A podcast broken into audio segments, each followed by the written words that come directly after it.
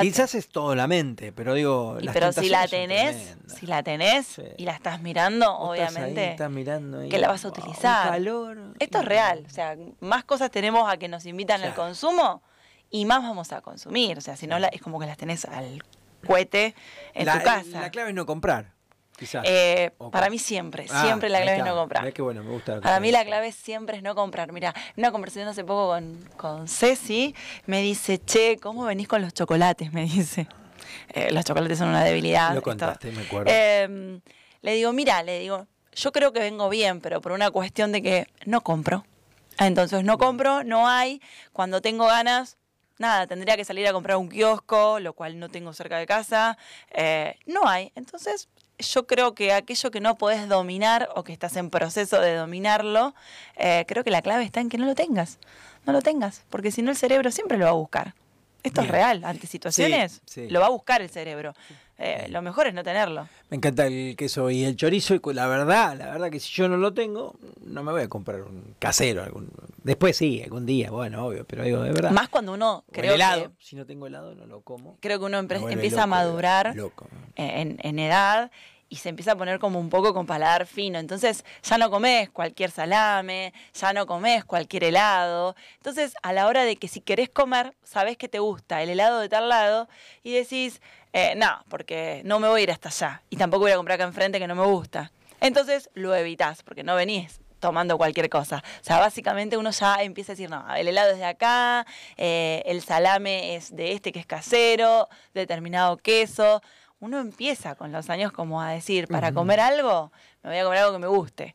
Entonces también, eh, si no lo tenés en casa, lo evitamos. Esto es real. Es como el amor, uno con los años tiene que aprender, exactamente. ¿eh? Uf. Eh, bueno, Uf, otro tema. otro tema, no, no, psicología y terapia de casa no. No, pero estuviste, la, la- la- tiene de alguna forma, tiene que ver eh, eh, con todo. Cuando cumplís años, tenés que elegir mejor todo. Las amistades, la pareja, eh, lo que comes, el gustito con que te lo dan. todo va- y todo va cambiando, no es que te digan, tiempo ahí. ahora estás diferente, ahora, uy, ya no comes esto, ya. No, a ver, yo creo que mutamos constantemente. Entonces, no te tiene que gustar lo mismo que hace 10 años atrás Mm. Es muy de o querer. Es muy de hombres eso, dale, gordo, traidor, ¿qué haces? Ahora que no come?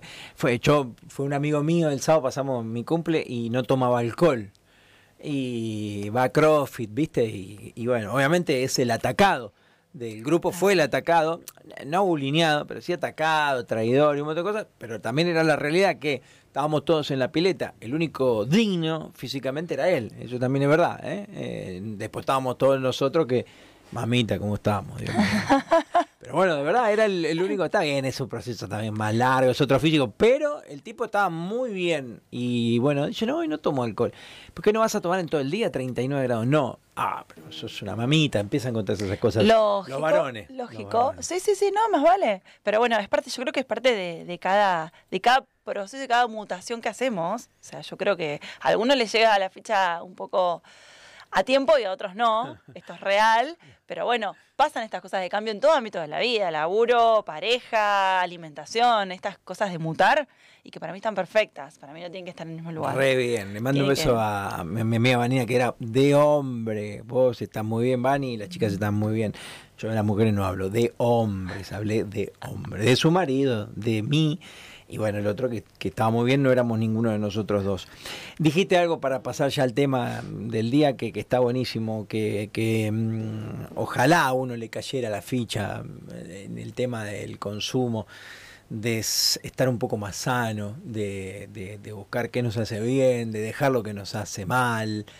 Es tan difícil, es tan difícil. De limpiar toxicidad. Yo creo que esto, eh, hablando de toxicidad, pero toxicidad en general, o sea, Mm. no solo alimentación, eh, creo que, que uno tiene que empezar a vivir mejor, pero eh, y haciendo detox en la vida general. Ahí está, lo que hoy, Amistades, relaciones, trabajo, alimentos, Sí, o sea, sí. eh, yo creo que mm, la gente no, es- no está viviendo bien. No. Eh, y creo que hay que empezar por esto de decir, bueno, a ver, vínculos, heladeras, alacenas, laburo y empezar a cortar de ahí. Yo creo que se genera algo tan lindo que siempre digo, sale por los poros. Eh, la iluminación de, de una cara, de unos ojos, de la energía que tiene la persona tiene que ver creo que con su círculo en general, no solo porque está mejor con la alimentación. ¿Cómo empezar con una alimentación real y consciente? Bien. ¿Cómo cambiar la vida en vamos, ese sentido vamos, menos? eh, es tal cual. Bueno, eh, un poquito para reflexionar, porque nos está pasando este último tiempo que mm, este nuevo paradigma, esto de comer real y consciente, está como aparejado siempre a lo keto o low carb.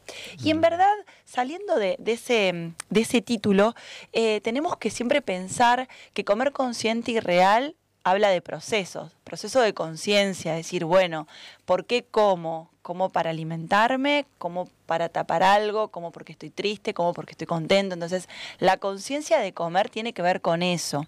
Y lo real tiene que ver con comida que no tenga procesamiento industrial. Entonces, yo quiero que por ahí en esta cuestión de que comer, como el nuevo paradigma lo plantea, keto o low carb, lo saquemos de esa casilla y pongámonos a pensar en comer real sacando ultraprocesados. Quiero comer diferente, lo primero que tengo que hacer es empezar a limpiar las alacenas y la heladera. Saquemos paquetes, envasados, jugos, gaseosas, primero. Y segundo, sacar todo lo que dice la palabra diet, light, descremado, cero, bajas calorías, eh, porque no deja de ser un ultraprocesado donde está muy modificado y dentro de esas modificaciones tienen agregado de lo que se les ocurra. Yo siempre invito a la gente a que agarren un simple yogur, un descremado y un entero, y miren los ingredientes. En el entero van a encontrar tres, cuatro palabras. En el descremado, tres, cuatro renglones de ingredientes, ¿sí? Porque para sacar esa grasa tan necesaria que tiene un yogur, necesitan, digamos, compensarlo con un montón de ingredientes que muchas veces nadie los conoce porque son siglas.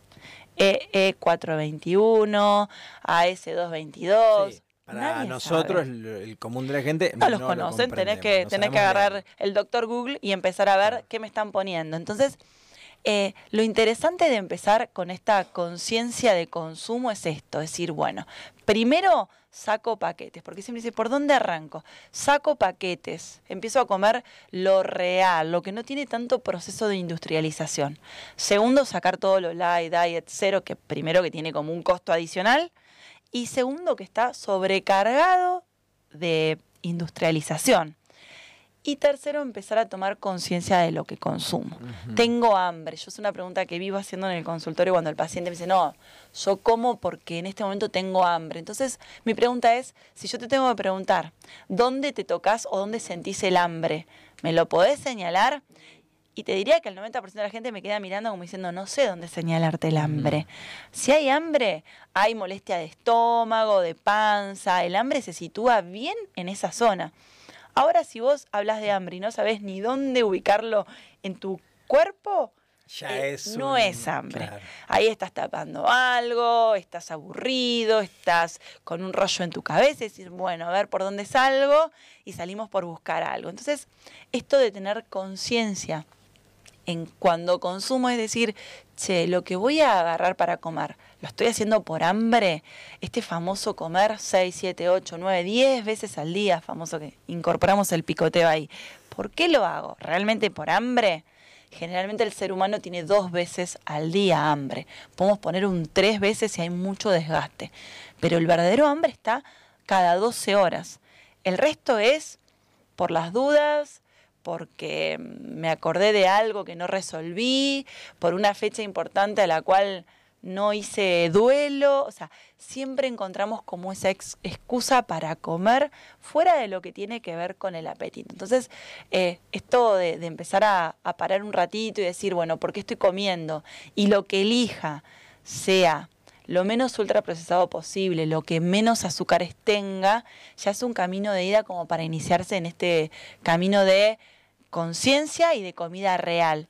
Y que siempre eh, venimos leyendo con, un par de colegas un libro donde habla de que la culpa no es que uno no tiene voluntad, sino que eh, las mitocondrias son las culpables. Las tenemos tan agotadas a nuestras mitocondrias, que son nuestro sistema energético, que donde vos empezaste a hacer ese pequeño cambio de no comer tantas veces al día, disminuir todo lo que son paquetes, pasar a lo que es entero para que no tenga tanto agregado industrial, esas mitocondrias empiezan a estar mucho mejor energéticamente y sin querer queriendo dejar el chapo, el chapo del 8, tengo ganas de. Tengo ganas de levantarme bien a la mañana, tengo ganas de moverme, tengo ganas de ver qué voy a elegir para comer, porque empiezo a darle buen alimento a esas mitocondrias, a que se empiecen a limpiar, a desintoxicar de tanta oxidación por, por los azúcares y los ultraprocesados.